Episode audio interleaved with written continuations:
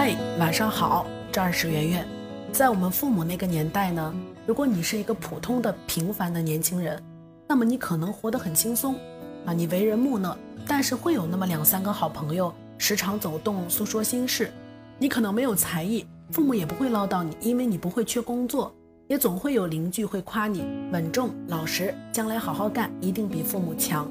你可能学历不高，但是只要你肯下功夫，好好的学一门手艺。也会吃喝不愁，总体来说还是挺轻松、挺快乐的。可是二十多年过去了，如果现在你是一个普通的、平凡的年轻人，可能就活得很丧，因为在我们这个时代，优秀才是标配，平凡跟普通近乎于贬义。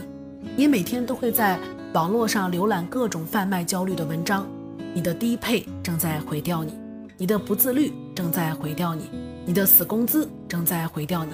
你的舒适区正在毁掉你，普通的你开始被不停的提醒和批评，你的同龄人正在抛弃你，于是你下定决心去改变，但是谁知道呢？也许是天资有限，你根本就做不到像同龄人那样优秀。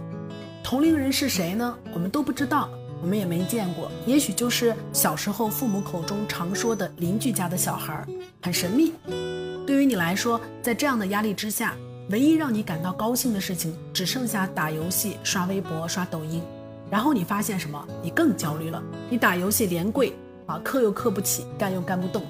你刷微博发现零零后都已经开始月入十万，买车买房啊，过着连灵魂都感到很充实的生活。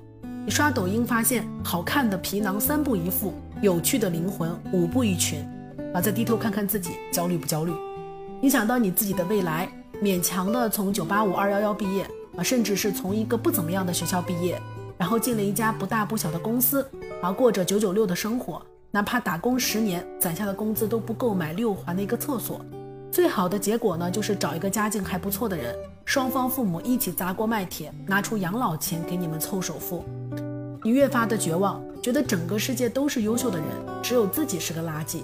你也曾下定决心要改变，尝试去做微商。还没有等到喜提玛莎拉蒂，就因为刷屏太多被好友接连拉黑。你尝试去进修，花了大价钱买了线上课，只参加过三回。你尝试做网络主播，连着三晚都没有见过一个活用户。你更加厌恶自己，觉得自己无能为力。你觉得你就像黄金时代里面说的那样，生活是一个缓慢受锤的过程，人一天一天老下去，奢望也一天一天消逝。最后变得好像是挨了锤的牛一样，你开始觉得可能自己就是这么丧。社会的发展是有周期性的，而且循环往复的周期特别长，长到可以覆盖一代人最美好的青春。可是唯独在九零后身上，社会发展的周期格外的短，一切都变得特别快。九零后赶上了独生子女的末班车，经历了互联网从零开始崛起的过程，从小灵通到智能手机，从地沟油到三鹿奶粉。毕业之后呢，经济危机已经开始了，眼睁睁看着一千五百元买一平米房到一千五百元租一平米房，社会的高速发展从来没有想过等一等我们这些九零后。在这样的现实下，我们多多少少都会丧那么一点。这点丧其实本来没有什么，但是它就像传染病一样，弥漫了整个社会当中所有的年轻人。如果你回顾一下历史的长河，你会发现每个时代都有属于它那个时代的阵痛。比如说，三零年到四五年是战乱时期，有些人的青春缝上了战乱；再往后五八年到六零年的饥荒，有些人在青春当中被饿死了；还有我们父母那一代人的工人下岗。我们之前的那些年轻人，他们经历了死亡、饥饿和失业。相比之下，我们只是丧一点，没有什么，这是我们应该承受的。而这种丧，实际上就是在煎熬我们的耐心、意志和能力。熬不过去的人，自然会在这一代当中被抛弃。美国联邦最高法院第十七任首席大法官约翰·罗伯茨，在他儿子初中毕业典礼上做了一次听上去很硬核的致辞。他在这个典礼上公然祝儿子以后丧气满满。通常毕业典礼的嘉宾都会祝你们好运，并且送上祝福，但是我不会这样做。让我来告诉你为什么。在未来的很多年当中，我希望你被不公平地对待过，唯有如此，你才真正懂得公平的价值。我希望你遭受背叛。唯有如此，你才能领悟到忠诚之重要。抱歉地说，我会祝福你时常感受到孤独，唯有如此，你才不会把良师益友视为人生当中的理所当然。我祝福你在人生的旅途当中时常运气不佳，唯有如此，你才意识到概率和机遇在人生当中扮演的角色，进而理解你的成功并不是完全的命中注定，别人的失败也不是天经地义。当你失败的时候，时不时的，我希望你的对手会因为你的失败而幸灾乐祸，唯有如此，你才能够意识到有风度的竞争精神之重要。无论我怎么想，这些都会在生命当中必然发生。而你能否从中获益，取决于你是否从你的不幸当中领悟到想要传递给你的信息。华盛顿邮报评价说，罗伯茨首席大法官本年度最好的作品，不是某个案子的判决书，而是在儿子毕业典礼上的致辞。没错，最好的礼物呢，并不是你好我好、无关痛痒的安慰和祝福，而是那些丧过以后重新站起来，通过努力和行动汲取到的那一点点小确幸。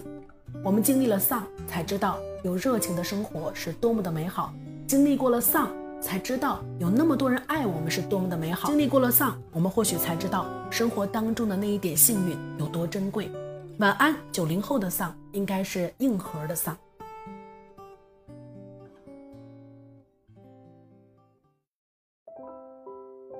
更多文章可以关注我们的公号“逆流而上”，流就是刘媛媛的刘。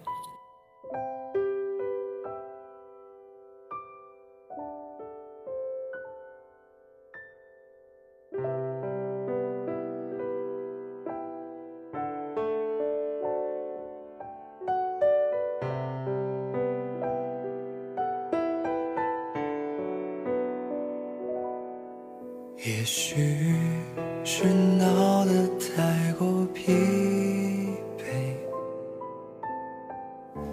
再也不会为所欲为。也许是脸颊眼的笑。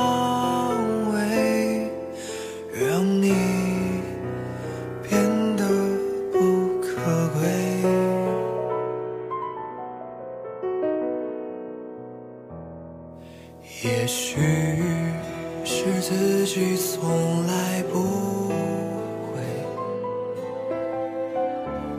或是